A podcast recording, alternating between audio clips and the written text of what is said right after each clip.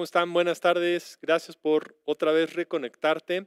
Y estamos eh, pues enfrentando muchas cosas ahora durante el tiempo de transmisiones y todo esto. Nos encantaría que esto fuera como una ciencia precisa, pero hay momentos en los cuales la, el Internet sobre todo varía, sube, baja y hace que sea un poquito más complicado todo. Pero lo importante es que ya podemos estar ahí y si llega a pasar cualquier situación, tenemos grabado el primer servicio, entonces puedes regresar a ver el primer servicio que está ya grabado y presentado y todo está muy bien, pero estás aquí en línea, nos realmente es importante para nosotros que podamos estar conectados en un solo momento, en un solo lugar. Por eso hacemos todo el esfuerzo para poder reunirnos. Y por eso el día lunes tuvimos nosotros la, la oportunidad de tener un tiempo también de ayuno y oración, pero sobre todo tener esas tres reuniones en vivo y ver a tantas personas conectadas y participando, porque no solamente estábamos orando por peticiones personales, sino estábamos orando por peticiones de todas las cosas que están pasando y, creyendo que Dios quería hablar en ese momento. Entonces, Gracias por hacerlo. Y quiero pedirte también otra cosa como pastor. Hay varias personas que entendemos que a veces no tienen eh, la facilidad de conectarte.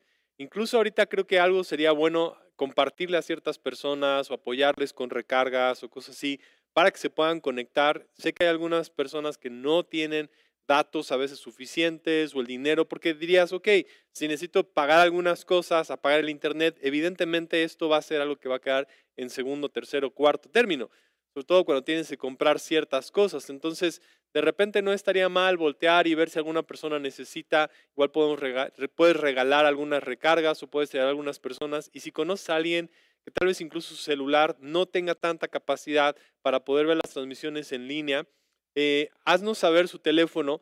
A partir de esta semana queremos empezar a enviar en un archivo de audio eh, la alabanza y el tiempo de predicación para que lo reciban en su WhatsApp. Entonces es mucho más sencillo nada más escucharlo, lo recibes directo en tu celular y ya puedes escuchar la predicación, la puedes tener ahí, la puedes repasar.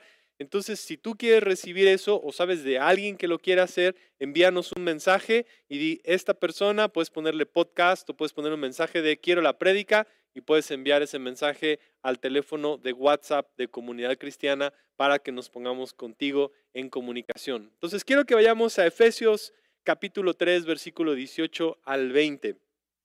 Efesios 3, 18 al 20. También, ahorita me acordé, viene el Día del Padre y sé que tenemos algunas actividades. Entonces, ponte, ponte trucha, que dentro de 15 días tenemos el Día del Padre y hay, hay algunas cosas que van a ser divertidas. Entonces queremos divertirnos bastante. Efesios 3, 18 al 20 dice, sean ustedes plenamente capaces de comprender con todos los santos cuál es la anchura, la longitud, la profundidad, la altura del amor de Cristo, en fin, que conozcan ese amor que excede todo conocimiento para que sean llenos de toda la plenitud de Dios y aquel que es poderoso de hacer todas las cosas mucho más allá de lo que pedimos o entendemos según el poder que actúa en nosotros. Otra versión dice, más allá de lo que podemos pensar o imaginar según el poder que actúa en nosotros. Yo quiero que oremos, Padre, hoy gracias por esta oportunidad de compartir tu palabra, de que nos podemos conectar, nos podemos reunir. Oro por cada persona que pueda sentirse hoy tal vez un poquito alejado, un poco solo y que necesita de tu abrazo, necesita de tu presencia, necesita saber que tú estás con él, le puedas asegurar que tú le amas, que tú le acompañas, que tú le guardas y que tú estás con él, que tú estás cerca de cada uno de nosotros y que en medio de todo esto nada te ha tomado por sorpresa, nada tú has provisto, has preparado, has visto antes de que algo suceda y tú has trabajado en eso en el nombre de Jesús. Amén. A mí, a lo mejor ahorita tengo que confesar que a algunos, y sobre todo a mí desde niño, me, me causaba, más como hombres, nos causa cierto asombro las bolsas que llevan las mujeres. O sea, cada mujer lleva un bolso y en ese bolso hay artículos que te, les preparan. Entonces, yo, siempre me, he preguntado qué tantas cosas es que las mujeres a veces llevan en esos bolsos. Y sé que hay bolsas más chiquitas, unas pequeñitas, unas más grandes, y en cada uno de esos llevan como que cosas que se están preparando. Y, me, me causa siempre como que asombro, porque los hombres por lo general no estamos como que tan preparados, pero las mujeres como que no quieren que nada el día de mañana les vaya a tomar como por sorpresa.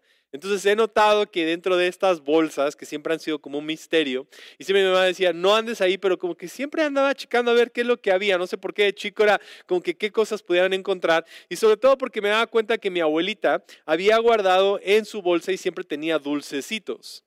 Entonces había uno de estos dulces chiquitos que sacaba, venían en una envoltura transparente, eran de colores y eran aquellos dulcecitos chiquitos que tenían una pasa. Yo sé que muchos de esos recuerdan los dulcecitos chiquitos eh, y, no sé por qué me llamaban tanto la atención. En general no me gustaban los dulces, pero cuando venían de esa bolsa secreta que lo sacaban y lo entregaban, había algo especial en esos dulcecitos. También mi bisabuelita tenía otros, que eran unos como de mantequilla. No sé si has visto esos dulces de mantequilla como tipo redonditos que estaban ahí, o algunos que tenían sus holes y que las guardaban. No sé, pero en esas bolsas hay como que misterios, hay cosas guardadas, hay cosas previas, hay algunas cosas que van ahí. Voy a, voy a sacar un poco a mi suegra que también cumpleaños esta semana, pero ella lleva una navajita chiquita y en esa navaja la puedes sacar y tiene tijeras, como estas navajitas suizas que te preparan para todo. En una navajita suiza la abres, hay tijeras, hay algo para cortar, hay una lima. O sea, casi, casi puedes resolver. Y había incluso una serie de un tipo que sanaba y salvaba el mundo con una navaja chiquita suiza, porque en eso te pone a que estás estás listo para lo que va a venir. O sea, te preparas para lo que pudiera pasar. Y en, y en, esas personas, en esas bolsas, como que guardas un montón de cosas porque quieres que lo que venga adelante en el mundo, lo que pueda llegar a suceder, tú ya te hayas preparado y estás listo para poder enfrentarlo. Entonces, una bolsa de esas, bolso de estos bien preparados lo que va a venir. Entonces la pregunta es, ¿tú crees si una persona el día de hoy, una mujer se prepara para el día a día, se prepara para el mundo, cuánto más tú crees que nuestro Padre o Dios se haya encontrado con lo que viene si es que él esté preparado? ¿Será que el 2020 le tomó por sorpresa? ¿Crees tú acaso que lo que está sucediendo le haya tomado por sorpresa y que lo que está sucediendo no sabía lo que iba a pasar? Es obvio que Dios nada de esto le está tomando por sorpresa. Él sabía lo que estaba pasando, sabía lo que estaba sucediendo, no le ha tomado nada por sorpresa. Es más, la palabra proveer, o sea, cuando alguien provee para algo, es que vio lo que estaba a punto de pasar y tiene cosas listas para aquello que va a suceder. Entonces, proveer no nada más es que tú vienes y das las cosas o que Dios lo hace, sino que Él vio antes que iba a haber necesidad y tuvo la capacidad de preparar eso para una necesidad que venía.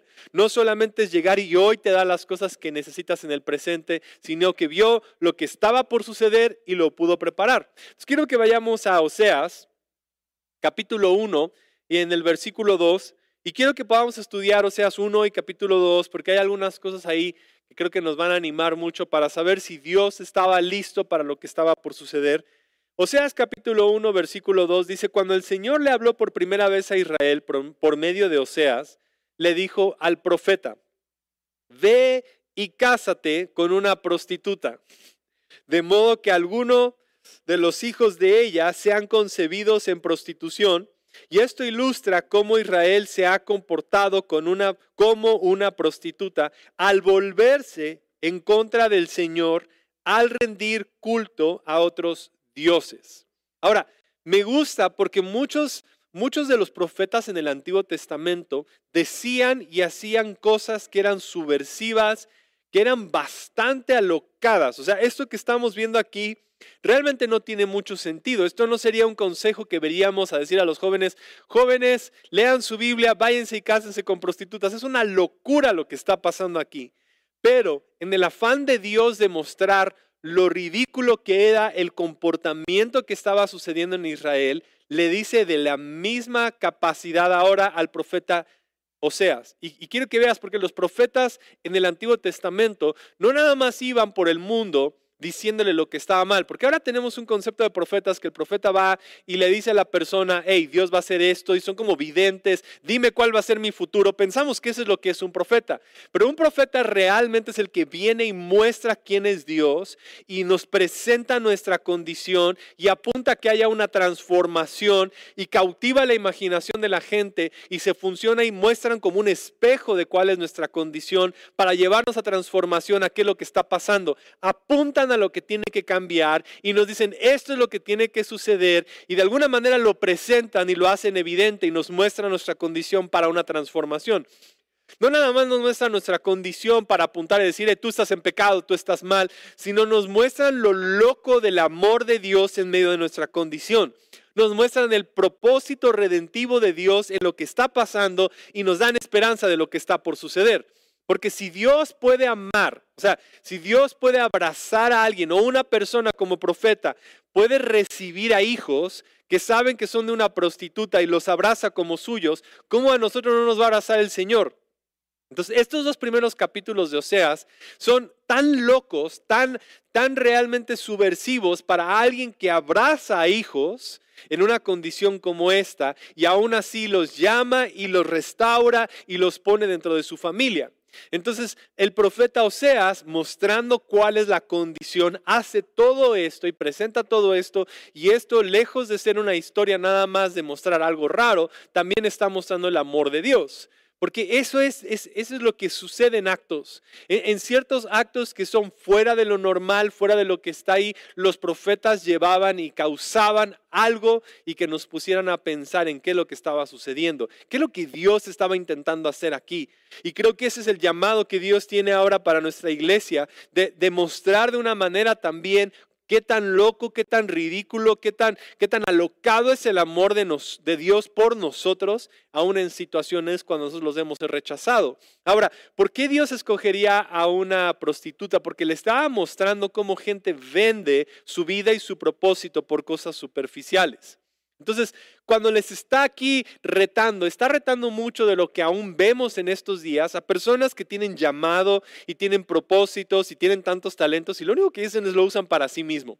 O sea, utilizan sus talentos, sus dones y lo que tienen solamente para su propio beneficio y nunca realmente para poder darlo, para poder entregarlo a Dios y decir, Dios, esto que me has entregado lo pongo delante de ti. Ellos decidieron hacer lo que muchas personas hacen. Tengo talentos, tengo cosas, los voy a utilizar para mi beneficio, para construir mi reino y construir mi imperio. Y cuando gente busca construir su propio imperio encima de otras personas, comienzan a apuntar para mostrarse todavía superiores hacia los demás.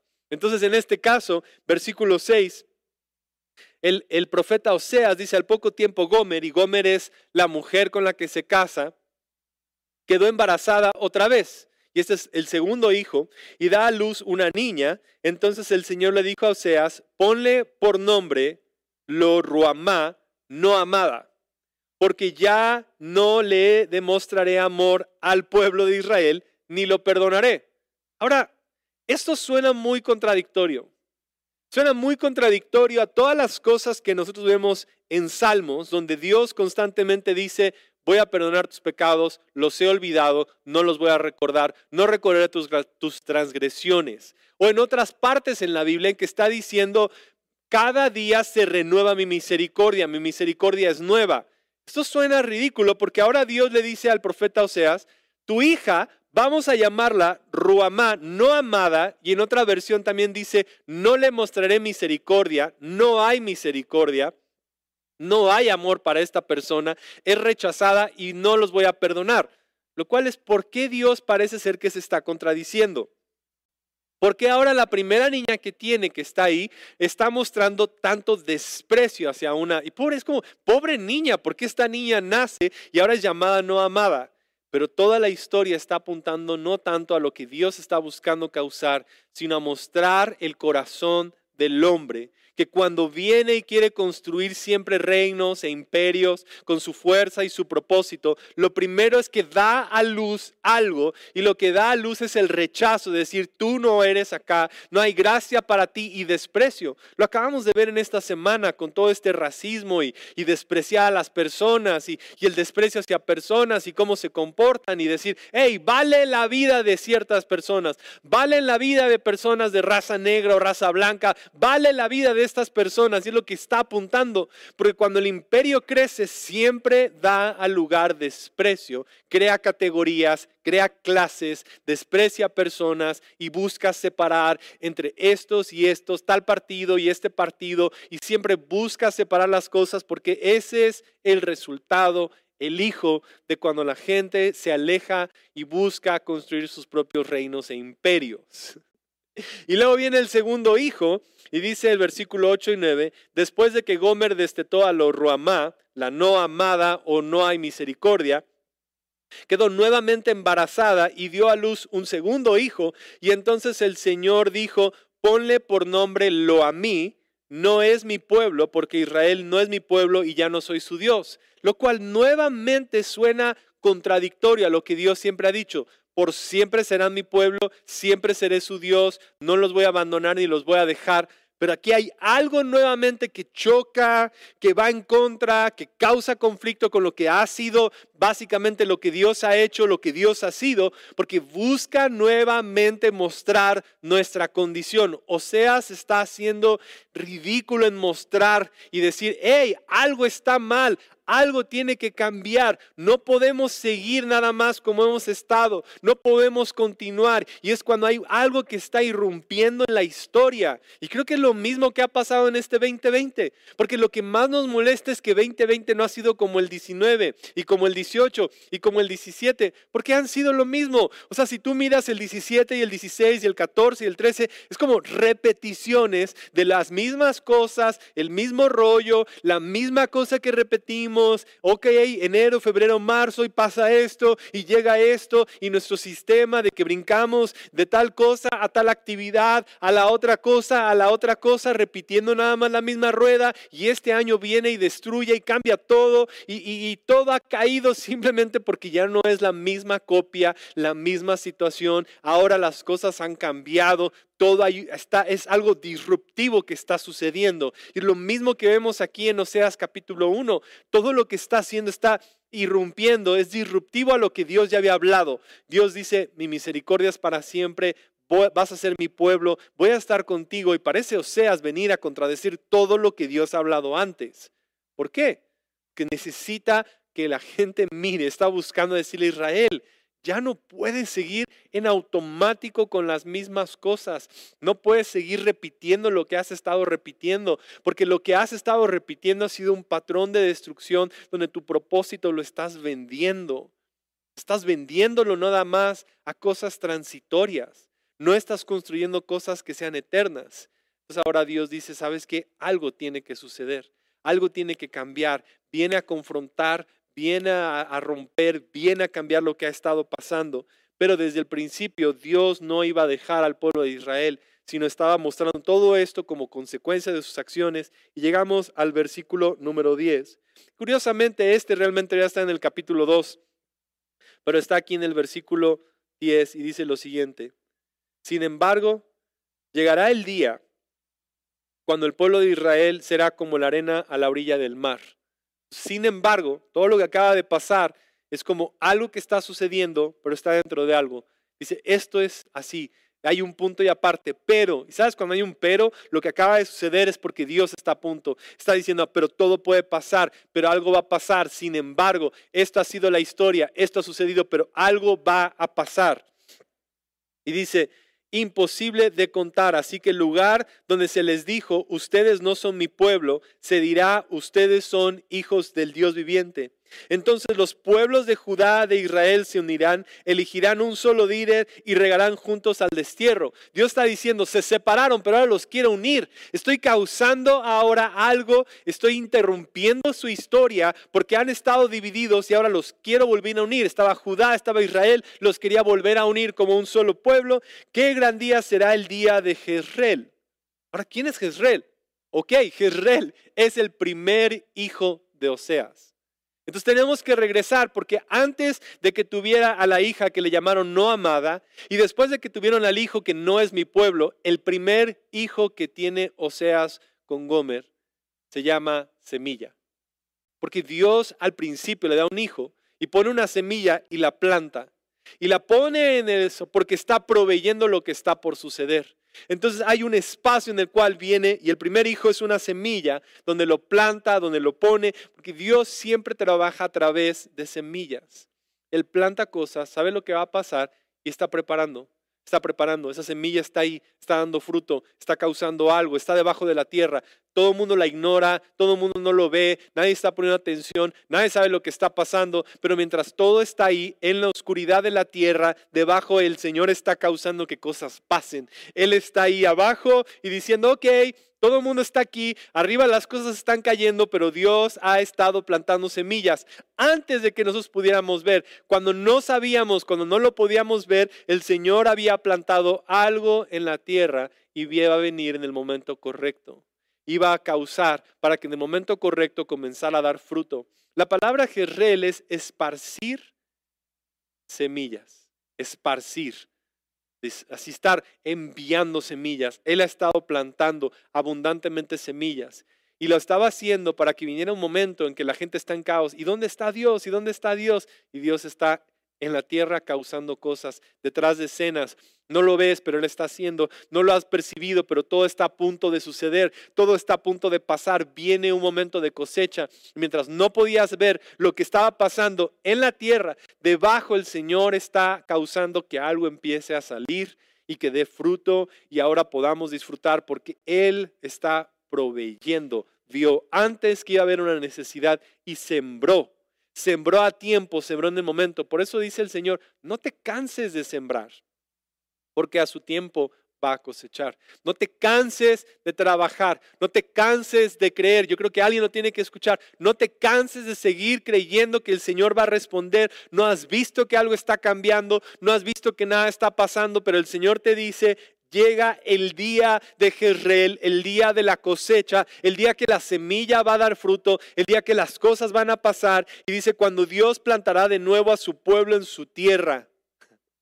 Y el Señor está moviendo todo para plantarnos como semillas a ti y a mí, porque tú y yo somos eso. No vendas lo que tú eres para cosas de, vanas. Usa tu vida como una semilla. Plántate en la casa del Señor. Plántate en tu propósito. Plántate en tu llamado. Plántate en el lugar que Dios te ha puesto. Plántate en tu iglesia. Plántate en un lugar. No te muevas. Que nada te sacuda. Que nada te esté moviendo. Sino cuando eres plantado en un solo lugar y decides que nadie te va a mover de allí, es que vas a comenzar a dar fruto. Si tú decides quedarte aquí, entonces estás poniendo tus ojos en que vas a poder dar fruto hacia adelante. ¿Y qué es lo que el Señor dice en el versículo 1 del capítulo 2? En ese día llamarán a sus hermanos a mí, mi pueblo. ¿Te acuerdas? Era, no eres mi pueblo. Ahora le pone mi pueblo. A sus hermanas las llamarán Ruamá, las que yo amo. No te amo, lo cambió y te dijo, te amo. No eres mi pueblo, le quitó el no, eres mi pueblo. Inmediatamente el Señor restaura.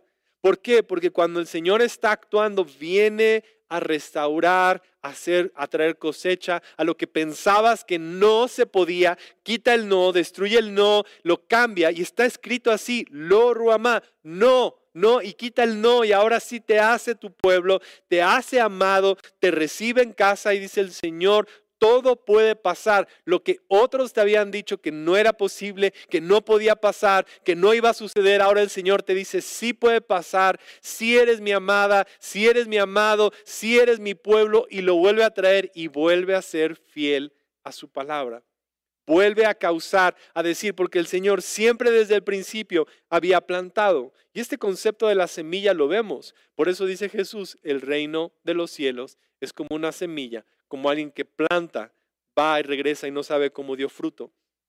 Constantemente vemos en la escritura estas semillas, semillas siendo plantadas. Si tú y yo podemos tener fe en la semilla que ha sido plantada, vamos a ver que el Señor Jesús está causando todo, viene el reino de los cielos, va a dar fruto y va a venir. Y si confiamos en que el Señor está obrando, tal vez no lo puedes ver, Tal vez no sabes lo que el Señor está haciendo. Tal vez dices, ¿dónde está Dios? ¿Qué está pasando? ¿Dónde está el Señor? No sé, no veo esperanza, no veo. Quiero que hoy cobres ánimo.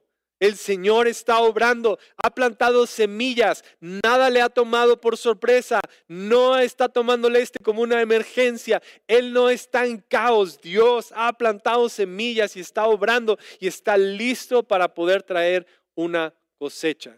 Y quiero terminar orando eh, Oseas capítulo 2, versículo 14 al 23. Y está, e, es un poco más largo, es un pasaje más largo, pero quiero leerlo, quiero bendecirlo, quiero hablarlo, quiero literal profetizarlo sobre tu vida. Quiero hablarlo para que esto cobre ánimo, para que cobres esperanza y animarte que a través de la semana lo estés orando, lo estés orando y Dios vaya hablando a tu vida estas palabras, porque esto es lo que Dios está haciendo. Dice el versículo 14, pero luego volverá a conquistarla. ¿A quién? a su esposa, a su iglesia, a Israel. Aquí cambia un poco la forma en que ha estado hablando y pone a Israel, como lo dijo en un principio, la había visto como una mujer que se despreciaba a sí misma, como una mujer que se alejaba y ahora la toma como una esposa. O sea, está tomando una esposa que ha sido llamada prostituta y la está tomando en su casa y la está abrazando y le dice, te habías perdido, pero ahora te abraza. ¿Ves lo ridículo del amor de Dios? De ir y buscar a una mujer que ha sido despreciada, que estaba ahí, la toma como su iglesia, y así es como nos ve. Nos hemos sentido despreciados, abandonados, usados en lo peor, y nos trae hacia Él y le dice, te llevaré y volveré a conquistarla. La llevaré al desierto y allí le hablaré tiernamente.